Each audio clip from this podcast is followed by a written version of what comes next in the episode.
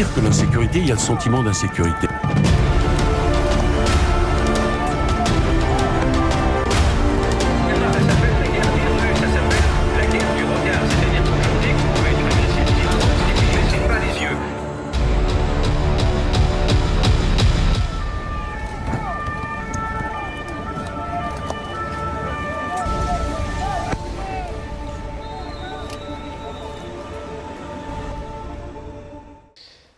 Eh bien, chers amis de l'Institut des libertés, bonjour à nouveau. Nous voilà réunis pour euh, un nouvel interview, un nouvel entretien. On a le plaisir de, recevoir euh, aujourd'hui euh, le général Soublet, ancien de la gendarmerie. nous allons donc parler aujourd'hui de sécurité, de gendarmerie, vous vous en doutez bien. à l'issue de ces deux livres parus il y a quelque temps déjà, hein, tout ce qu'il ne faut pas dire, et sans autorité, quelle liberté On souhaitait, euh, mon collègue Patrick Ivars, qui est mon complice euh, depuis quelques mois déjà euh, à l'Institut des libertés, vous accueillir pour parler avec vous. on a reçu, en, dans la forme liminaire, je voulais vous interviewer là-dessus, on a reçu il y a quelque temps un capitaine de gendarmerie euh, qui a quitté la gendarmerie et qui a écrit un livre, euh, si ma mémoire est bonne. Une vérité sur la vérité d'un. Alors, on a été absolument euh, subjugué par ce personnage qui euh, a pris le risque de dire ce qu'il pensait dans un, dans un ouvrage et qui, euh, depuis, je crois, a, a quitté la gendarmerie, euh, ou tout du moins va la quitter sous peu. Et justement, je voulais faire un parallèle, un rapprochement avec, vous, avec votre démarche, puisque je crois que vous aviez connu un peu les mêmes déboires à l'issue de l'apparition de votre livre. Euh, je me suis permis de regarder un petit peu. Je crois que euh, vos camarade gendarme avait eu la bonne idée de vous appeler le général Courage. Euh, à cet égard, puisque vous aviez euh, eu l'honnêteté, la franchise, le courage hein, de dire ce que vous pensiez vraiment, ce que, ce que l'ensemble des gendarmes, à mon avis, pensaient, et que vous avez eu le courage de, de dire. Je voulais vous interroger sur ce point juste précis. Euh, vous comme nous, on a été tenus par le devoir de réserve, l'obligation de loyauté. Euh, ce devoir de réserve et cette obligation de loyauté, euh, dont vous avez voulu vous, vous, affranchir et dont nous, on a attendu la retraite pour nous affranchir, qu'est-ce que vous en pensez? Est-ce qu'à un moment donné, il ne faut pas qu'un gendarme, qu'un militaire dise vraiment ce qu'il pense? Écoutez, mon histoire a ceci de particulier qu'elle a démarré à l'Assemblée nationale lorsque j'ai été auditionné par une commission sur l'insécurité euh, le 13 décembre, euh, le 18 décembre pardon 2013. Maintenant, ça fait un certain temps. Euh, et donc, euh, on m'a demandé mon diagnostic sur euh, la sécurité de notre pays. J'étais directeur des opérations de la gendarmerie, c'est-à-dire responsable de toutes les opérations sur la zone gendarmerie, sur l'ensemble du territoire national. Et donc, j'ai donné ce diagnostic qui, manifestement, a fait un peu le buzz et qui a entraîné ma mise à l'écart des responsabilités que j'exerçais à l'époque. Alors ensuite, j'ai fait un choix. Euh, j'ai été affecté comme patron des, Outre-mer, des gendarmes Outre-mer, et euh, j'ai profité du nombre d'heures que j'ai passé dans les avions euh, et dans les voyages euh, pour euh, pour écrire un livre qui s'appelle Tout ce qu'il ne faut pas dire. Et, et, dans ce livre, j'ai simplement donné des clés de compréhension aux Français sur un certain nombre de sujets, euh, notamment ceux liés à la sécurité de notre pays, pour ce qui concerne euh, la zone gendarmerie, euh, bien entendu, puisque c'était, euh, ça a été mon métier pendant, pendant 30 ans. je considère que je n'ai simplement fait que donner des informations qui n'avaient pas de caractère particulier et en tout état de cause, je n'ai jamais dans ce livre et tous ceux qui l'ont lu et qui sont revenus vers moi après me l'ont confirmé, je n'ai jamais critiqué la politique du gouvernement. J'ai simplement euh, donné des clés de lecture sur un certain nombre de sujets. Euh, ils sont, euh, il y en a un par chapitre à peu près en prenant garde de ne jamais attaquer et de ne jamais essayer de régler des comptes avec qui que ce soit. De toute façon, je n'avais pas de compte à régler. Voilà, donc pour répondre précisément à votre question, il n'y a pas de devoir de réserve là parce que je n'ai pas critiqué euh, qui que ce soit et encore moins la politique du gouvernement. J'ai simplement donné des informations sur ce que je sais de la sécurité dans mon pays, euh, dans notre pays. Donc euh, tous ceux qui ont lu le, livre après avoir vu la presse en disant oui un général s'exprime, il, dit, toute sa colère. Il n'y a pas de colère, il n'y a pas de règlement de compte. Et il n'y a pas de critique du pouvoir politique parce que je ne me le serais jamais permis. Mais il est vrai que j'ai brisé un tabou C'est le tabou, c'est que un général en activité ou un militaire en activité ne s'exprime pas et n'écrit pas. Mais où a-t-on vu écrit cela? Nulle part. En réalité, euh, c'est une espèce de pratique c'est un usage. C'est-à-dire que les gens n'osent pas ou, ne veulent pas le faire parce qu'ils craignent euh, je ne sais pas quoi. Mais en tout cas, euh, je sais qu'il y a un certain nombre de personnes qui ont passé un week-end tout entier pour essayer de trouver dans mon livre des raisons de me sanctionner et de faire en sorte que, je sois mis au banc euh, de la société. Et en fait, ils sont arrivés devant le cabinet du ministre après, j'allais dire, un week-end de travail en disant Ok, mais il n'y a rien dans le livre qui permet de dire que le général Soubelé a franchi les limites et qu'il s'est affranchi du devoir de réserve, parce que ce qu'il dit n'a strictement rien à voir avec, euh, avec une critique quelconque de l'action du gouvernement. Donc, je ne me sens pas du tout concerné quand on dit ah oui, mais il n'a pas respecté les règles, etc. Pas du tout. J'ai brisé un tabou et j'ai été le premier à briser ce tabou et il y en a eu ensuite un deuxième qui s'appelle Pierre de Villiers, qui euh, ben, lui aussi euh, a, décidé de dire ce qu'il avait à dire et de partir. Voilà. Donc moi je suis parti quelques mois après euh, l'apparition du livre parce qu'on m'a dit que je n'aurais plus de responsabilité dans la gendarmerie, donc j'en ai tiré les conclusions qu'il fallait que je m'en aille et donc je m'en suis allé.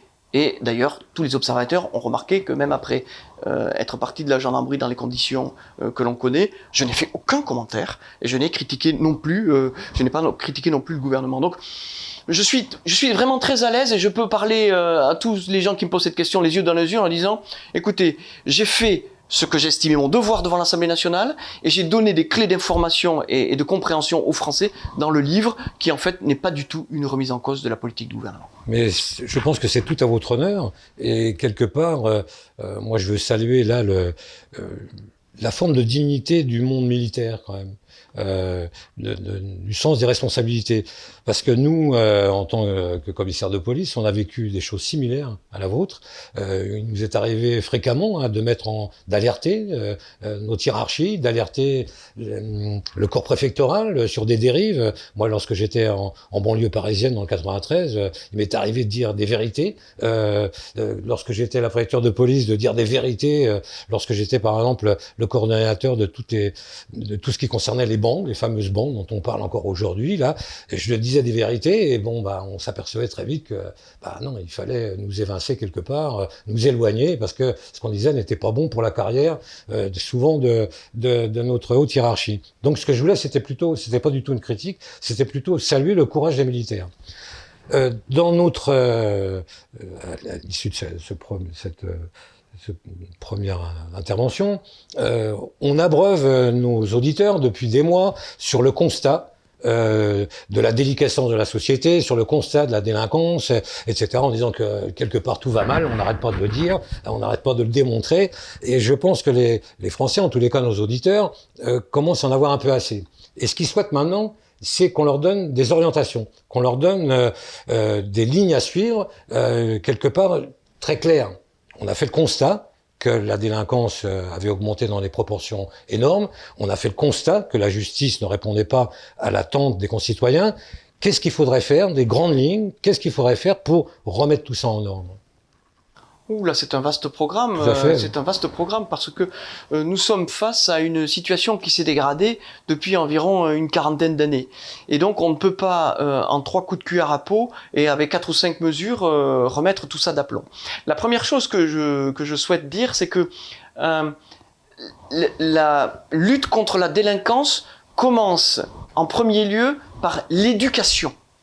Par l'éducation.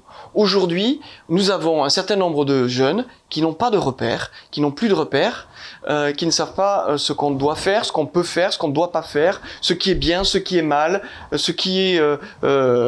Voilà, c'est une... J'allais dire un, un, manque de repères total, mais pourquoi? Tout simplement parce que aujourd'hui, nous avons les premiers parents qui eux-mêmes n'ont pas reçu d'éducation. Et quand on n'a pas reçu d'éducation comme enfant et qu'on devient parent, on ne peut rien transmettre euh, à ses enfants. Et comme l'éducation nationale n'est pas là pour pallier aux carences euh, éducatives des parents, eh bien, euh, il y a un gros trou. Il y a un gouffre qui est en train de se, produire et ça fait longtemps que nous le subissons. Donc, tant que nous n'aurons pas réglé les problèmes d'éducation, dans la famille et à l'école, nous ne pourrons pas régler durablement les questions de délinquance. Après, la question qui euh, se pose dans notre, pays, depuis un certain temps. Y a-t-il en France une politique pénale? J'ai tendance à dire que non. Il y a un certain nombre euh, de mesures et de politiques pénales au pluriel qui sont menées par un certain nombre de juridictions, par un certain procureur de la République, mais il n'y a pas de cohérence dans la politique pénale. D'abord, un, parce que euh, les magistrats, comme vous savez, et c'est pas vous que je vais l'apprendre, euh, sont gérés par un statut particulier dont ils se prévalent et qui leur permettent d'avoir une certaine marge de manœuvre. Euh, y compris les magistrats du parquet. Je ne parle même pas des magistrats du siège parce qu'alors eux, ils agissent, j'allais dire, de manière complètement autonome. Donc ça c'est la, première chose qui, nous pose problème. Chacun fait un petit peu ce qu'il veut dans son coin. Euh, et puis ensuite, les, situations sont complètement différentes d'un endroit à un autre. C'est pas vous que je vais l'apprendre. Vous savez parfaitement que la situation en région parisienne n'est pas du tout la même situation euh, qu'à Marseille, qu'à Bordeaux, qu'à Toulouse, et que dans les zones euh, un peu plus rurales, dont la gendarmerie a la charge aujourd'hui. Donc c'est vrai qu'il y a une certaine disparité. Nous devons impérativement mettre de la cohérence dans la politique pénale de notre pays, c'est-à-dire que nous devons en créer une. Comment en créer une ben Moi, j'ai euh, une proposition qui est extrêmement claire. Nous devons, dans notre pays, créer une nouvelle fonction qui est celle de procureur de la nation. Et le procureur de la nation sera responsable de la mise en œuvre de la politique pénale et tous les parquets lui seront subordonnés et donc la hiérarchie du parquet doit subsister. Parce que quand j'entends certains avocats qui demandent que euh, les magistrats du parquet deviennent aussi indépendants et qu'il euh, n'y ait plus d'hiérarchie, je dis qu'alors là, pour le coup, on va arriver à la République des juges. Et ça, ça ne présente strictement aucun intérêt pour personne, et encore moins pour notre, pour notre démocratie. Donc il y a euh, des solutions. Il faut simplement s'organiser pour cela. Après, euh, euh, nous avons des, des territoires perdus dans notre pays. Les territoires perdus de la France. Pas ceux de la République. Les territoires perdus de la France. Il faut avoir un minimum de courage pour y aller. Et c'est pas en euh, se disant ah oui c'est terrible et, et, et euh, en essayant de déverser des sommes euh, faramineuses au profit de certaines associations dans ces quartiers qu'on va y arriver. La politique de la ville a fait ça pendant 25 ans. On a, ça nous a coûté entre 40 et 50 milliards. Le résultat d'aujourd'hui, hein, je vous laisse le dire, c'est une catastrophe. C'est une catastrophe, c'est zéro. Très bien. Donc on sait que la politique de la ville ne fonctionne pas. On sait aujourd'hui qu'avec de l'argent, on n'arrive pas à régler des problèmes de société. Bien. Donc après, il faut avoir un peu de courage. Moi, je le dis que dans certains quartiers où la gangrène existe parce que l'économie souterraine est reine, et c'est elle qui gouverne, euh, j'allais dire, tous ces quartiers, eh bien, il faut y aller euh, avec un peu de, à dire un peu d'énergie, parce que ces millions de Français, parce que ce sont des millions de Français qui vivent dans ces, euh, quartiers, dans toute la France, n'en peuvent plus de supporter euh, ces dealers, ces bandes, euh, ces gens qui font régner la terreur et, ces quartiers dans lesquels ils ne peuvent plus circuler ni vivre normalement. Eh bien moi, ces quartiers, je pense qu'il faut les traiter les uns après les autres. Nous avons eu un certain nombre de, de, politiques publiques qui ont été mises en place. vous avez connu comme moi les zones de sécurité prioritaire. Les ZSP étaient, plutôt une assez bonne idée, sauf que on n'a pas mis les moyens, qu'on l'a pas fait dans la profondeur, qu'on l'a pas fait dans la durée, et qu'on l'a fait en saupoudrant sur l'ensemble du territoire national, ce qui n'a strictement aucun intérêt et aucun sens, parce que pour traiter véritablement un quartier, il faut véritablement y mettre les moyens. Et c'est pas, euh, c'est pas euh, 25, 30, 40, 50 policiers ou gendarmes de plus qui vont changer l'affaire. Donc moi j'ai déjà mis une proposition sur la table, ça fait déjà 3 ou 4 ans que j'ai déjà mise. Je pense que tous ces quartiers dans lesquels les lois de la République ne s'appliquent plus, eh bien, il faut, euh, il faut les traiter les uns après les autres selon une méthode qui est une méthode euh, un peu d'état d'exception. Il faut euh, trouver un système, un, un, état juridique qui permette de faire les choses un peu différemment. Moi, j'appelle ça l'état de contrôle renforcé. On désigne euh, on fait d'abord un diagnostic avec les élus, avec les autorités locales, euh, tous ceux qui ont la charge de, cette zone-là. Euh, et puis on se dit, eh bien, fort de ce diagnostic, eh bien, on va essayer d'apporter une solution et, de faire cesser toutes les activités illégales du quartier. Pour ce faire, eh bien, on déclare un état de contrôle renforcé avec un décret en Conseil des ministres en Conseil d'État.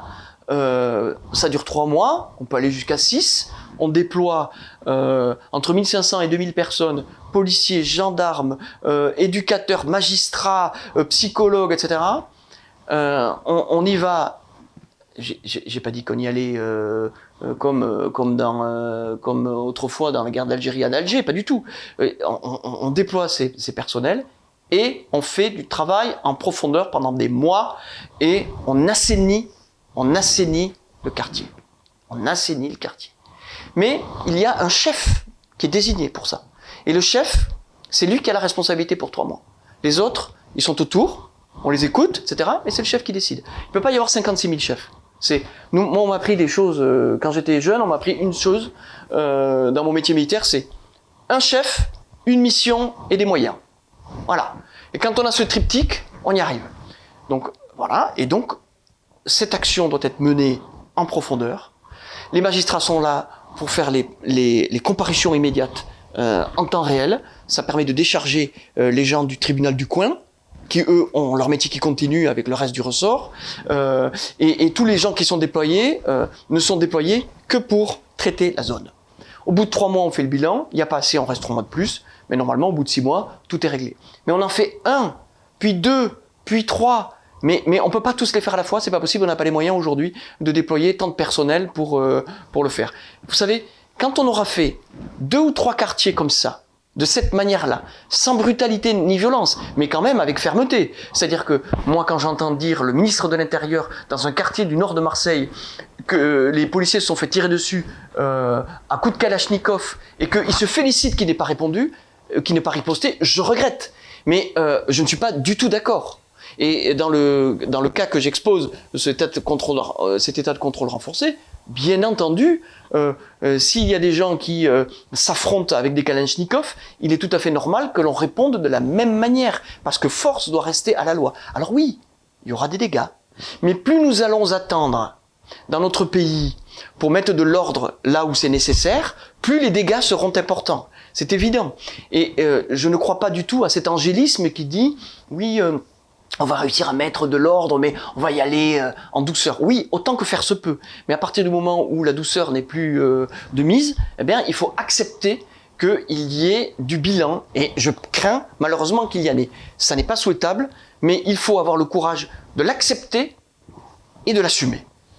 Moi, personnellement, je souscris totalement à cette stratégie, parce que je pense qu'il s'agit là de stratégie, non pas de catéchisme, comme on a beaucoup trop l'habitude de, l'entendre, à une seule petite réserve près, euh, puisque moi d'expérience, hein, je vous ai dit, euh, j'étais beaucoup dans le 93, en Seine-Saint-Denis, j'ai beaucoup connu ces cités euh, désespérantes, hein, je préfère employer ce mot-là, euh, d'Aulnay-sous-Bois, Sevran, euh, le diagnostic, soit, mais diagnostic de l'État. C'est-à-dire qu'il faut une présence de l'État beaucoup plus forte. Et je vous dis la petite nuance, la petite réserve que j'apporterai, c'est avec les élus locaux. Euh, parce que parfois, dans ces banlieues-là, euh, moi j'avais des contacts quotidiens avec les élus, avec les maires, et on se rendait compte qu'ils avaient quelque part une part de responsabilité à la situation, et ils n'avaient pas toujours euh, cette volonté de fermeté qui est absolument nécessaire.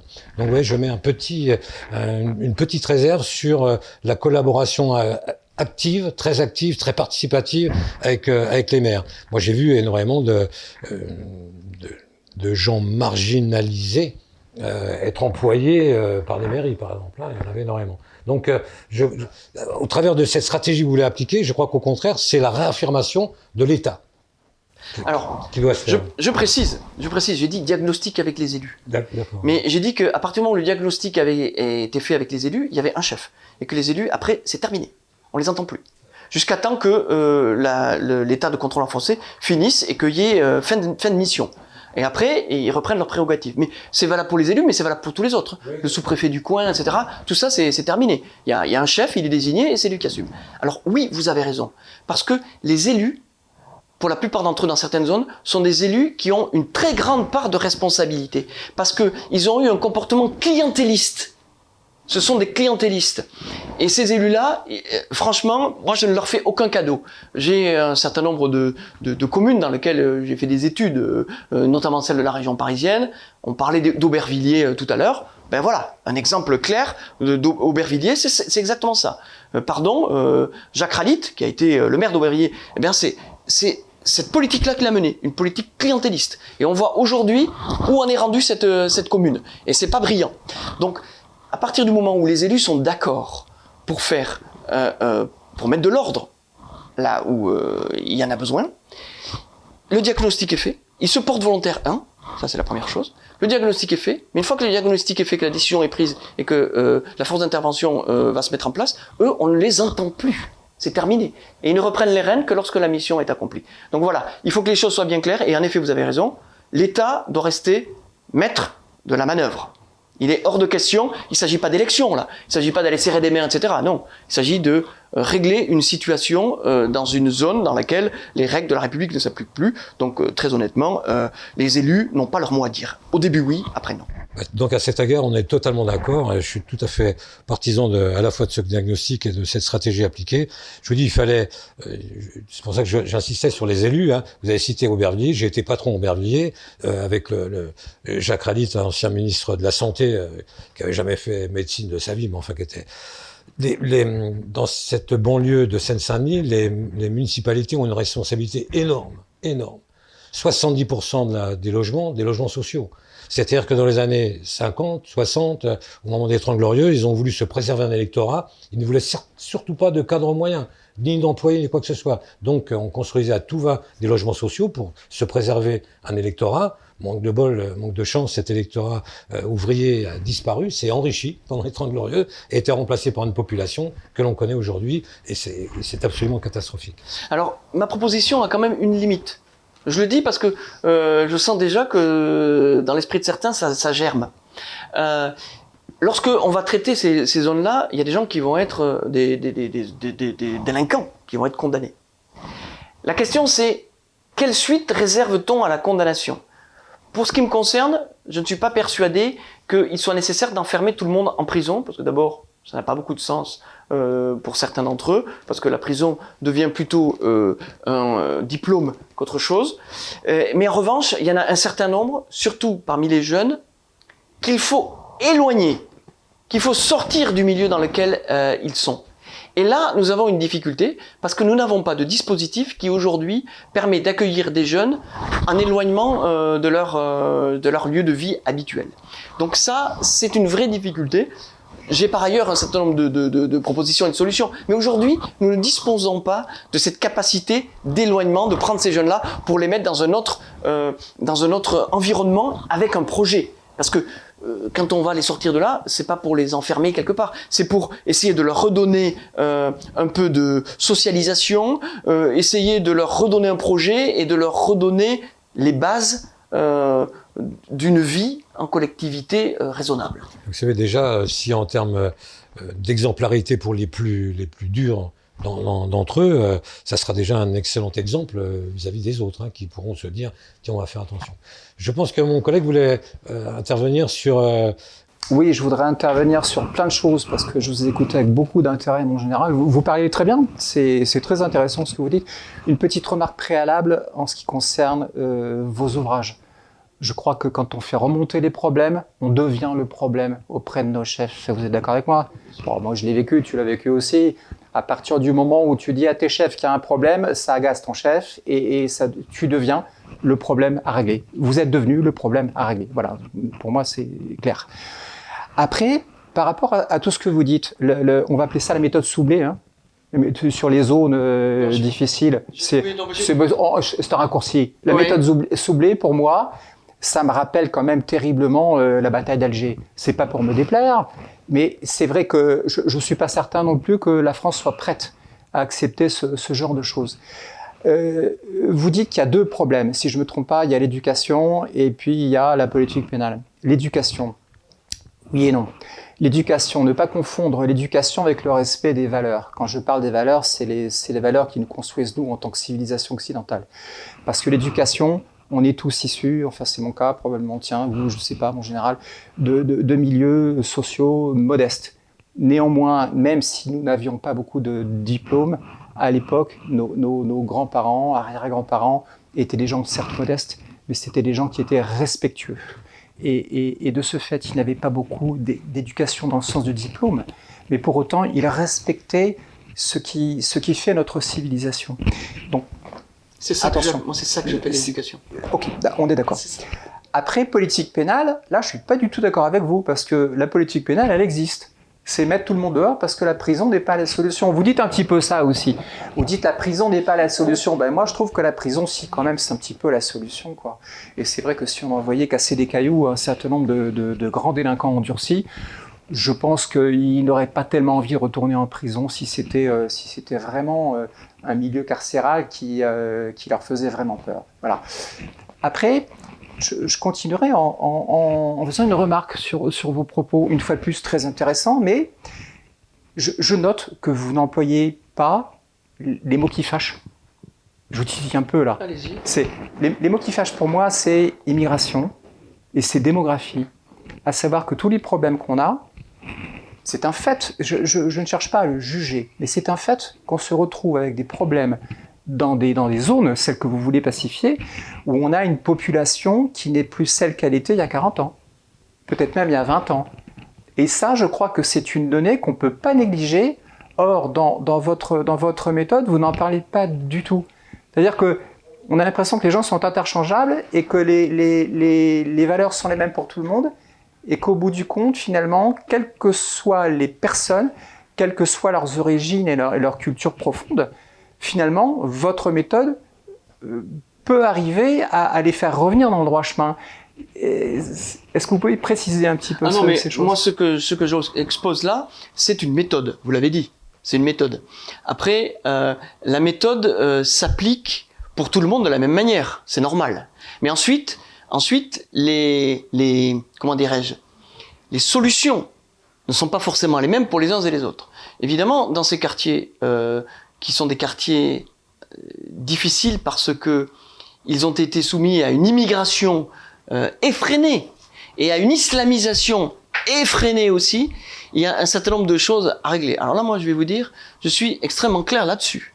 Je dis bien souvent que il n'y a pas de place dans, la, dans notre pays pour des gens qui considèrent que leurs préceptes religieux sont supérieurs aux lois de notre pays. C'est clair, net et précis.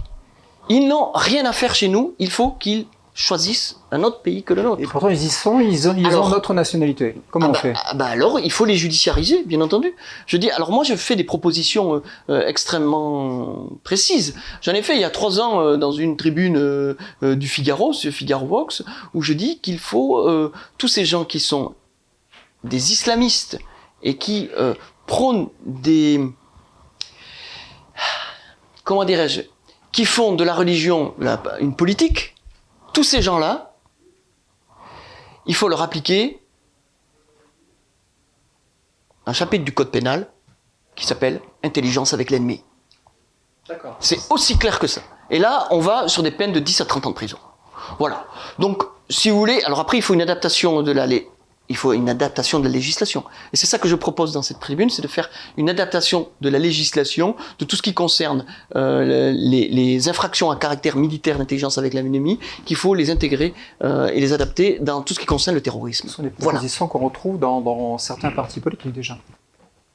Je ne sais pas. Parce que moi, ça fait très longtemps que je l'ai fait, donc euh, je ne regarde pas ce que font les autres. Et euh, voilà, moi, j'essaie d'être pragmatique. Bien sûr, mais comment fait-on euh, je, vous pose la question, mais je crois qu'il n'y a pas de réponse. Mais comment fait-on quand on est, par exemple, dans des, dans des, dans des villes comme les Mureaux ou comme Trappes, où, où, la France a complètement disparu et, où finalement euh, on a effectivement les, les, hommes politiques dont vous parliez, qui sont des, des, hommes politiques qui ne voient pas plus loin que le bout de leur réélection, quoi, on va dire quelque chose comme cinq ans plus tard, et qui se disent euh, pour être réélu, euh, euh, bah, je, vais pactiser un petit peu avec la population locale, je vais trouver des emplois de, comment ça s'appelle, de médiateurs, de tout ceci, cela, avec la fameuse politique de la ville que vous dénoncez à juste titre, parce que de toutes les façons, c'est un puissant fond, cette politique de la ville. On verse de l'argent pour construire des, infrastructures qui, de toutes les façons, sont, sont vouées à l'échec, parce que le problème, c'est pas c'est pas un manque d'infrastructure qu'on a dans ces dans ces villes, c'est un problème d'identité. Quelle est l'identité des gens qui vivent dans ces dans ces communes-là? C'est ça comment, le problème. Comment faites-vous? Alors oui, alors est-ce que c'est pas un problème entre la, la la différence qu'il peut y avoir entre la souveraineté et l'identité? Ok, on est souverain. Dans votre méthode, on reprend la main sur ces sur ces communes. On reprend la main, c'est-à-dire que l'État revient, l'État euh, se, se, se réinstalle dans ces communes perdues et on est souverain. Maintenant, pour autant, quelle est l'identité de ces communes-là? Est-ce que c'est la nôtre? Qu'est-ce qu'on a à partager avec les gens qui habitent dans ces communes? Oui, mais le travail aura été fait. C'est-à-dire que si euh, on applique cette stratégie qui me paraît tout à fait pertinente, après aux politiques de reprendre la main sur le long terme et puis retravailler toutes ces, euh, tous ces quartiers. Mais au moins, on aura fait le travail. Oui, alors après, il y a une responsabilité politique là. Et, euh, et, et j'allais dire, nous ne pouvons pas, nous, euh, policiers et gendarmes, nous substituer à la responsabilité politique. Après... Euh... Excusez-moi, c'est un peu ce qu'on nous demande quand même. Parce que quand il y a un problème, on dit que fait la police, que fait la gendarmerie. Non mais c'est alors, tombe dessus. Oui, quoi. ça c'est encore autre chose. Et ça c'est un, un, reproche euh, permanent et, et de longue date que je fais aux hommes politiques, c'est que ils nous font assumer sur le terrain, à la police et à la gendarmerie, leur incurie, leur absence de décision et euh, leur incompétence. Et euh, chaque fois que ça se passe pas sur le terrain et qu'il y a eu soit des non-consignes, soit des consignes qui sont contraires au bon sens et que les choses se tournent, mal, eh bien, c'est jamais leur faute, c'est toujours la faute de ceux qui sont sur le terrain. Et, je considère que euh, les politiques ont une responsabilité énorme là-dessus parce que ils font porter ils, ils, opèrent un transfert de responsabilité entre eux en se dédouanant, en faisant porter la responsabilité sur ceux qui sont sur le terrain. Ça, c'est, de, manque de courage, j'allais dire, et c'est de l'irresponsabilité, et je trouve ça lamentable, et, je le leur ai dit. Ils le savent. C'est la raison pour laquelle, euh, voilà, je, n'ai que très peu de relations avec les hommes politiques, parce qu'ils savent que je sais. Par contre, on va peut-être sans s'adresser, sans s'adresser aux politiques, mais en s'adressant aux auditeurs et aux Français plus largement. C'est pour ça que je voulais qu'on qu aborde, euh, qu'on qu cesse de faire des constats, mais qu'on parle des, solutions. Euh, la police, la gendarmerie est en capacité, si on leur donne, si on leur donne les moyens, est en capacité de rétablir l'ordre, si on, si on veut vraiment. Euh, J'estime que la stratégie que vous avez exposée est tout à fait la bonne. C'est celle-là qu'il faut appliquer. Avec un chef, il n'y a, a, pas de mystère. Donc, il faut que les Français soient persuadés qu'il est capable, de reprendre le terrain. Et qu'après que le politique, on lui redonne les clés aux politiques. Et quelque part, aux politiques de reconstruire euh, par des décisions politiques, euh, d'assimilation forte, etc., de reconstruire l'État-nation auquel on aspire tous quelque part. Donc, euh, je crois que la, la, la méthode qu'on propose est la bonne. Après, on remet les clés aux politiques. Oui, bien sûr, c'est chacun à sa place. C'est évident. Mais on est capable de le faire.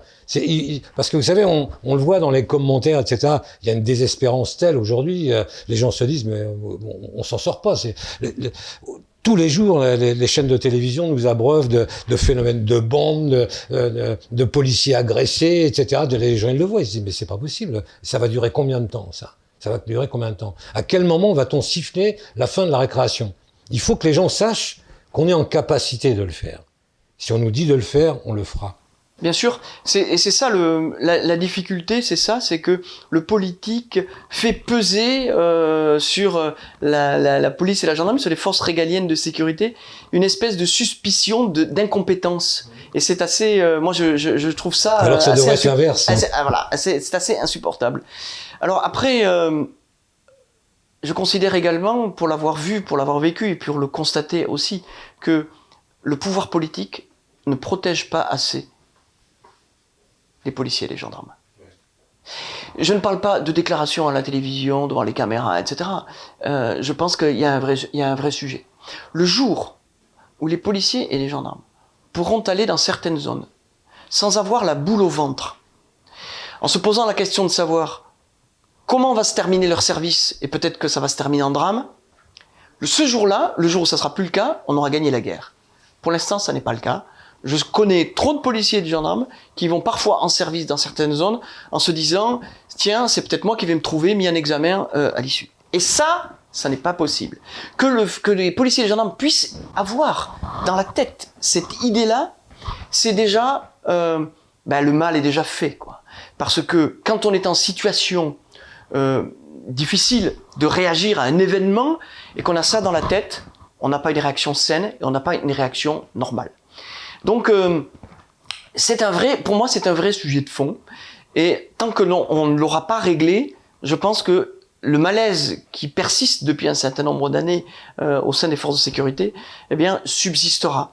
Euh, moi, par exemple, je reste persuadé qu'il faut donner. Alors tout le monde dira ouais mais non parce que vous, voulez protéger absolument les policiers, les gendarmes parce que vous considérez qu'ils sont au-dessus des lois. Non, ils sont pas au-dessus des lois. Mais en revanche, je remarque que dans notre pays, il y a des privilèges de juridiction. C'est-à-dire que, par exemple, un homme politique, il n'est pas jugé par un tribunal normal. Il est euh, jugé par la Cour de justice de la République.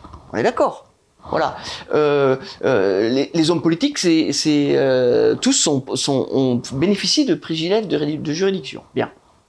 Moi, je considère que les policiers et les gendarmes, lorsqu'ils sont mis en difficulté pour des raisons X ou Y, ils doivent aussi avoir un privilège de juridiction, c'est qu'ils ne doivent surtout pas être euh, traités et être jugés dans la juridiction où ils exercent. Il faut absolument qu'il y ait dans chaque cour d'appel une formation spécialisée qui s'occupe de ce genre de choses parce que c'est un vrai métier. Il faut connaître les, euh, euh, les suggestions des uns et des autres, les contraintes de ce métier pour pouvoir euh, juger en âme et conscience et, porter un regard objectif sur les situations difficiles dans lesquelles se trouvent parfois les policiers et les gendarmes. Vous avez raison parce que le lynchage médiatique dont on est la victime depuis des mois et des mois devient insupportable.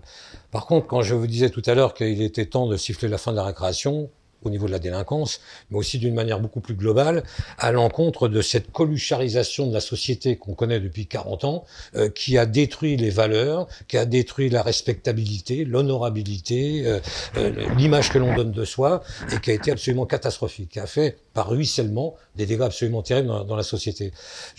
Là, où je vous rejoins également sur euh, cette déconsidération des policiers, vous avez vu cette, euh, cette affaire des deux policiers qui ont été incarcérés suite à l'affaire Zecler. Et euh, même moi, je suis tombé dans le piège. C'est-à-dire que quand j'ai vu ces images, j'ai dit c'est pas possible, c'est incroyable. Et puis on s'est rendu compte il y a quelques jours qu'un syndicat de police a disséqué les 20 minutes de vidéo et en réalité la réalité est tout autre. C'est exactement, c'est au contraire, les policiers sont de, véritables héros. Ils sont tombés dans un véritable traquenard. Ce travail n'a pas été fait, l'immédiateté médiatique a fait qu'ils ont été lynchés médiatiquement. Ils ont fait la démonstration que la vidéo a été euh, manipulée, accélérée pour donner. Euh, mais en, fin de compte, ils ont effacé tout le reste. Et je m'étonne moi-même, d'ailleurs, que l'IGPN n'ait pas fait ce travail-là. Je n'est pas là pour ça. C'était invraisemblable. On, on, constate, si tu permets, Maurice, pour, pour aller dans votre sens, hein, mon général, hein, c'est que euh, qu'on soit gendarme ou qu'on soit policier, on, on, on, est tous soumis d'abord, avant la justice euh, française, on est d'abord soumis à la justice des médias. Et les médias sont pas sont pas des, des, des juges euh, impartiaux. On veut nous reprocher à nous parce qu'on est policier ou parce qu'on est gendarme de ne pas être impartiaux avec les gendarmes ou les policiers. Peut-être. Toujours est-il que quand on est jugé par les médias, on n'est jamais jugé de façon impartiale. J'en veux pour preuve que pour les policiers, l'affaire Zéclair dont tu parles, pour les gendarmes, l'affaire Adama Traoré, qui est un petit peu plus ancienne, sont deux affaires qui sont emblématiques de la mauvaise foi totale des médias, peut-être pas de tous, mais enfin d'une bonne partie, et puis des associations subventionnées avec l'argent de nos impôts qui font tout ce qu'elles tout, tout ce peuvent, ces associations et, et, et, tous ces médias font tout ce qu'ils peuvent pour nuire à la police, à la gendarmerie. Et quand on, a quelques éléments sur l'affaire, si c'est un bien grand mot, Adama Traoré ou l'affaire euh, Zecler, on se rend compte que finalement le, le, le problème n'est pas celui qu'on nous présente. Pourquoi? Parce que qu'on soit policier ou qu'on soit gendarme, l'utilisation de la force est peut-être regrettable, mais c'est quelque chose de normal, puisque c'est quelque chose qui appartient à l'État d'avoir le monopole de la force. Le problème, c'est pas de savoir si la force est employée. Le problème, c'est de savoir si elle est employée à bon escient ou pas. Et quand on creuse un peu ces deux affaires, je suis désolé, j'ai l'impression d'être tout à fait objectif en disant, mais je ne vois pas où, est euh, la mauvaise action qui a été commise par les gendarmes ou par les policiers dans les deux affaires qui nous, qui nous intéressent. Oui, bah, il y a eu un certain nombre d'affaires. Il y a l'affaire Théo aussi. Enfin, il y en a eu un certain nombre dans lesquelles les choses ont été voilà, euh, ont été des choses qui ont été racontées qui sont euh, très loin de la vérité. Mais il faut pas attendre euh, des médias forcément la vérité. Ce qui les intéresse, c'est d'avoir en premier lieu des images qui font le buzz et qui leur permettent d'avoir le maximum de téléspectateurs possible. En fait, c'est ça la réalité des choses. Donc après, nous, il faut pas que nous tombions dans, dans ce piège-là. mais, mais en revanche, il faut que nos hiérarchies soient extrêmement fermes là-dessus. Et je ne suis pas persuadé qu'elle soit toujours très ferme et euh, qu'elle défende en permanence euh, nos. Moi, j'ai toujours pris le parti de mes subordonnés, euh, quel que soit ce qui arrivait. Et ensuite, on on lavait le linge sale en famille. C'est une manière de faire qu'on devrait pratiquer bien plus souvent, parce que ça permet aux uns et aux autres d'avoir confiance. C'est-à-dire de partir en service en se disant j'ai confiance, même s'il m'arrive une merde, je sais que je serai soutenu. Or aujourd'hui, c'est pas le cas. Et c'est vraiment la grosse difficulté que nous avons. Et je le dis souvent, un pays, une nation qui ne défend pas, qui ne défend pas ceux qui sont chargés de la protéger est une nation en perdition. On peut quand même rendre hommage à cet égard à la gendarmerie, parce que moi j'ai vu dans l'affaire Adama Traoré, le directeur général de la gendarmerie adresser son soutien à ses camarades. J'ai entendu et j'ai lu son texte. Euh, je ne pense pas voir le directeur général de la police nationale adresser euh, son soutien aux camarades policiers. Euh, on sent qu'il y a quand même un esprit de camaraderie très fort chez dans, la gendarmerie qui fait un peu défaut dans la police. Mais par contre, à la limite, les médias, peu importe, ils font quelque part leur métier. Mais le politique, vous parliez de l'affaire Théo tout à l'heure, vous voyez que le président de la République a été au chevet de, de Théo. Euh, c'est absolument invraisemblable. Dans l'affaire Zéclair, le, président de la République, il dit, euh, il y a des, oui, il y a des violences. Et dans, et dans l'affaire Traoré, euh, la ministre de la Justice veut recevoir en audience privée la famille Traoré, qui est une famille qui n'est pas très recommandable. D'ailleurs, je remarque que Assa Traoré a été condamné pour atteinte à la présomption d'innocence des gendarmes. Tout à, fait. Donc ça, je, je, je m'en félicite, franchement. Donc je vois qu'on a quand même encore du, travail. Sur, le, gouvernement actuel, le président de la République a souhaité un débat, euh, le Beauvau de la sécurité, où je crois que les gendarmes sont associés, les, les, les magistrats également, je crois. Hein. Euh, Qu'est-ce que vous pensez vous, de cette initiative du Beauvau de la, de la sécurité et plus largement sur ce, cet article, cette loi sur la sécurité globale, avec ce fameux article 24 controversé, dont quelque part les policiers et gendarmes se moquent totalement, mais bon. Euh, qu'est-ce que vous pensez globalement de tout ça? Ouais, Écoutez, moi, le Beauvau de la sécurité, euh, j'ai je, je, tendance à penser, euh, peut-être que l'avenir me contredira, mais j'ai tendance à penser que c'est une action de communication bien plus qu'autre chose. j'ai vu le livre blanc sur la sécurité que j'ai épluché. qui donc a précédé de quelques mois le Beauvau de la sécurité, je me suis exprimé publiquement là-dessus, déjà d'ailleurs, en disant que euh, ce beau de ce livre blanc de la sécurité euh, était malheureusement euh, du réchauffé, parce que franchement, quand on prend euh, connaissance des propositions qu'il y a là-dedans, il y en a plus de 200. Il n'y a rien d'extraordinaire. Il n'y a rien d'extraordinaire, franchement. Quant au Beauvau de la sécurité, euh, ça me paraît être de l'agitation médiatique plus qu'autre chose. Je pense que ça ne va déboucher sur pas grand-chose, si ce n'est peut-être de reprendre quelques mesures qui ont déjà été évoquées dans le livre blanc euh, sur la sécurité. Et puis euh, ça permet, j'allais dire, de calmer les troupes, parce que la, la, la, la bouillotte ou la marmite, la marmite est en train de s'agiter. Donc voilà, je pense que c'est c'est simplement une, une manœuvre dilatoire, une manœuvre de communication. Je pense que ça ne débouchera pas sur grand-chose. je pense que les forces de sécurité de notre pays attendent autre chose. Autre chose. Elles attendent euh, une, une, véritable politique de sécurité courageuse dans notre pays et nous ne l'avons pas. Et nous ne l'avons pas depuis très longtemps, gauche comme droite. Pour avoir une politique de sécurité qui tienne la route, il faut euh, avoir un peu de courage et il faut euh, connaître les difficultés des policiers et des gendarmes, euh, mais vraiment les connaître finement. il faut savoir écouter, Il faut savoir prendre le pouls. Il faut savoir ben, faire fi de tous les préjugés qu'on entend euh, à droite et à gauche. Or, moi, je ne vois aujourd'hui que une politique faite euh, d'idées stéréotypées et de préjugés euh, qui ne sortira jamais notre pays de la situation dans laquelle il est. C'est clair.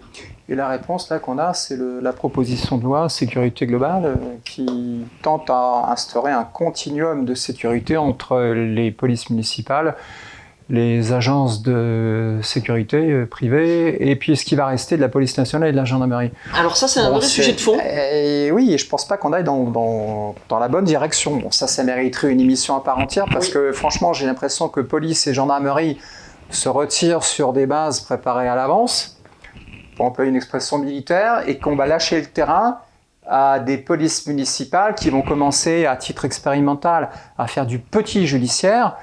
Mais euh, honnêtement, je ne les vois pas faire du, petit judiciaire à la place de la police et de la gendarmerie de façon satisfaisante. Je me trompe peut-être, mais j'ai pas l'impression. Quant aux agences euh, de sécurité euh, privées, il y a 165 000 agents, je crois que c'est dans l'exposé des motivations, 165 000 agents de sécurité en France, qui ne sont pas tous français. On prétend faire une petite enquête, le CNAPS fait une, une enquête sur les antécédents judiciaires des uns des autres. Je me demande comment le CNAPS peut faire des enquêtes sur des agents de sécurité tchétchènes en Tchétchénie. Ça me semble très difficile. Et, on va confier une partie de ce continuum de sécurité à des personnes qui ne sont pas formées, qui ne sont pas de nationalité française et dont on ne sait pratiquement rien. Ça me semble extrêmement dangereux. Alors c'est vrai, un vrai sujet de fond, ça. Euh, je je l'avais déjà évoqué en 2017 lors de ma campagne des législatives. Il nous faut absolument euh, éclaircir, éclaircir, cadrer euh, le sujet de la sécurité dans notre pays parce que on ne sait pas exactement qui fait quoi. Or, nous avons besoin de savoir parce que l'État dans notre pays s'occupe de questions dont il ne devrait pas s'occuper et sur les questions régaliennes n'est pas forcément toujours très présent. C'est du régalien. Voilà. Donc, comme nous, on est sur les régaliens, c'est vraiment le cœur même de, j'allais dire, et la vocation même de l'État. Et on doit Bien. pas lâcher. Donc, il faut savoir qui fait quoi. Donc, il faut que la police et la gendarmerie en sanctuarisent les missions euh, qu'elles ont et qu'elles ont toujours eues et qu'elles doivent toujours avoir. Et ensuite, euh, il faut que sur un certain nombre de missions annexes euh, euh, qu'on ne peut pas faire ou qu'on qui apparaissent ou que on ne peut pas prendre en compte, eh ben qu'elles soient euh, d'une manière claire et juridiquement établie, euh, déléguées soit aux polices municipales, soit aux entreprises de sécurité privée. Mais il faut que les choses soient bien claires. Or aujourd'hui, rien n'est clair. Euh, euh, chacun y va de son petit truc. Les syndicats euh, de, de, la police, de, la fonction de la fonction publique territoriale disent oui mais nous on voudrait faire ci, on voudrait faire ça. Il ne s'agit pas de savoir qui veut faire quoi. Il faut savoir simplement ce que l'État veut faire, veut garder pour la police et la gendarmerie, les missions régaliennes, savoir ce qu'elle confie aux polices municipales, en regardant bien ce que la police municipale, est capable de faire, et ensuite en donnant aussi, en déléguant un certain nombre de missions annexes, euh, comme de la sécurité de bâtiments, de la sécurité des aéroports, parce que c'est déjà fait, mais, mais euh, le faire avec euh, des personnels formés, formés, parce qu'aujourd'hui c'est pas le cas, et avec une filière. Aujourd'hui il n'y a pas de filière. Donc tout ça n'est qu'un embryon aujourd'hui. Et c'est pas clair, c'est clair pour personne. Donc, j'allais dire, euh, nous devons absolument tout mettre sur la table et faire en sorte que chacun sache qui fait quoi et à quel moment.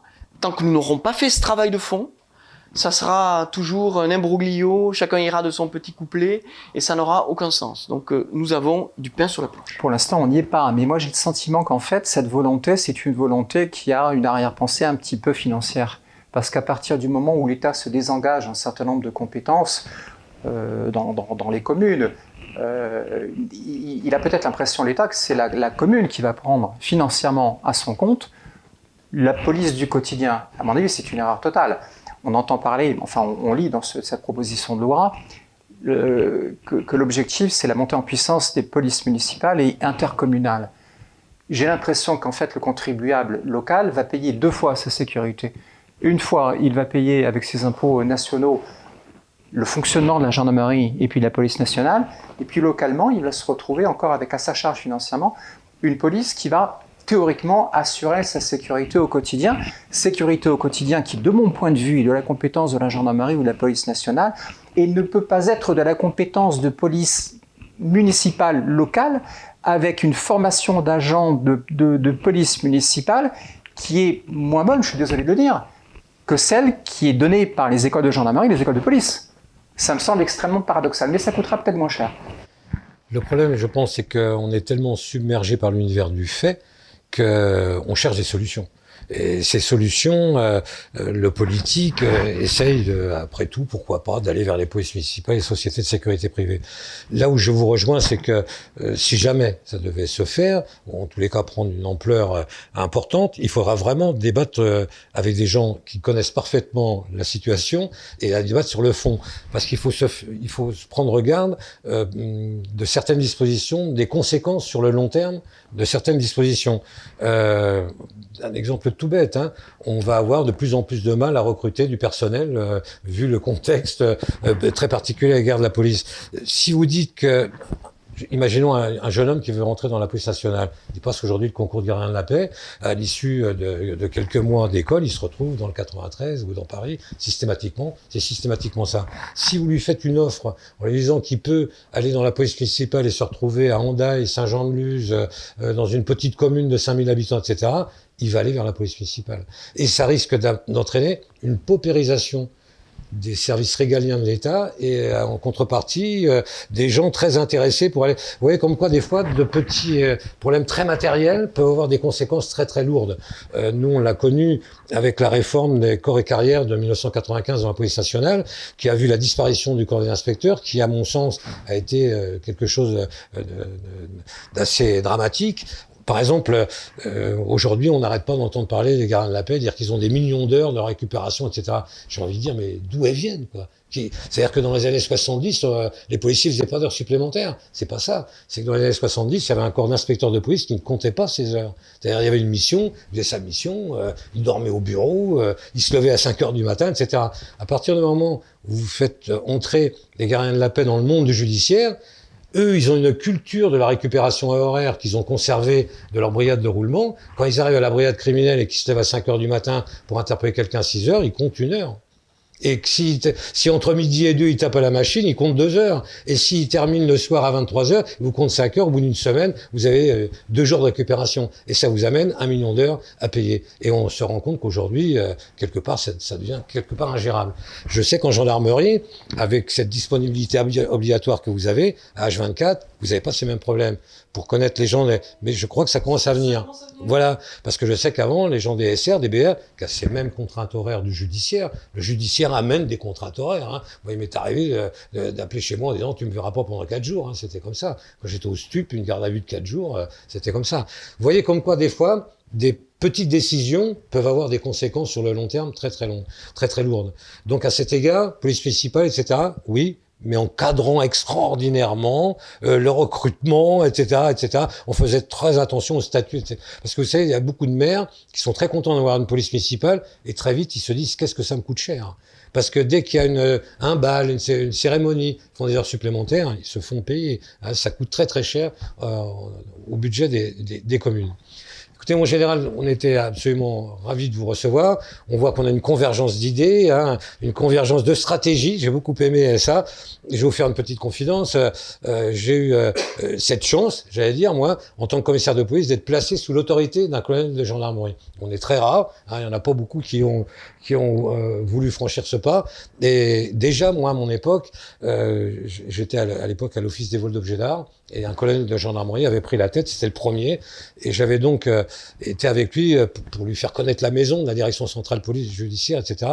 J'avais adoré cet homme, et surtout j'avais découvert la gendarmerie, et j'avais euh, énormément apprécié cette hiérarchie très pyramidale, cette notion du chef, qui est très présente, qui est très prégnante dans la gendarmerie nationale et qui fait défaut un peu à la police nationale.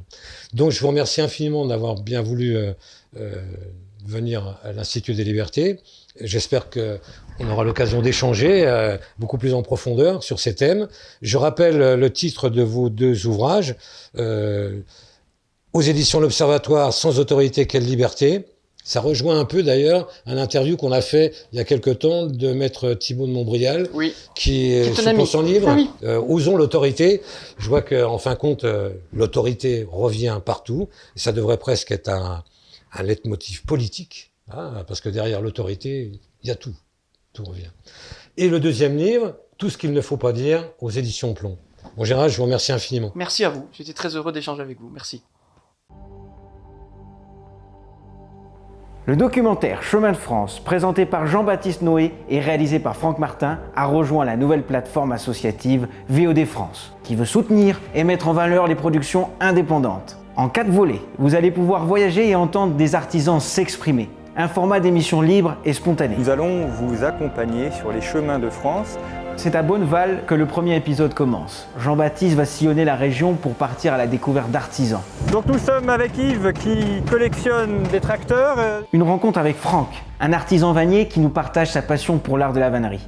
Avec Emmanuel, un agriculteur et microbrasseur. Une autre rencontre atypique avec Yves et Laurent, collectionneurs et amoureux de vieux tracteurs. Une balade en calèche avec Patrice. Jean-Baptiste va aussi passer à l'ancien prieuré de Marmoutier, forteresse isolée se dressant au milieu des champs de blé. Une nouvelle étape gastronomique avec la fameuse terrine bonnevalaise, élaborée par la confrérie des Fêlés. Sébastien le caviste va déguster avec Jean-Baptiste quelques vins du Val-de-Loire pour accompagner les repas et les grillades. Et pour finir, Marie-Thérèse vous présentera sa production de fromage au de chèvre. La série Chemin de France continue avec un deuxième documentaire où Jean-Baptiste Noé rencontre Thomas Blonski, le maire de la petite commune de Chapelle-Royale. Un petit village de la région centre, aux portes du Perche, peuplé de 600 habitants. Ce maire, contre l'avis général, a pris le pari de réintroduire des commerces de proximité et des services pour redonner de la vie à son village et lutter contre la désertification du monde rural. On m'a dit, mais Thomas, c'est pas viable. Ça fonctionne depuis 10 ans. La série Chemin de France propose aussi un troisième documentaire où Jean-Baptiste enquête sur le terroir. De la terre jusqu'à l'assiette, avec une escapade gourmande avec le chef Benoît Sello. C'est dans le fameux restaurant de Chartres, le Grand Monarque, que Jean-Baptiste rencontre le chef. La mission est de cuisiner un poulet et le transformer en plat de fête. Dans la même journée, le poulet passe du producteur au cuisinier et dans votre assiette.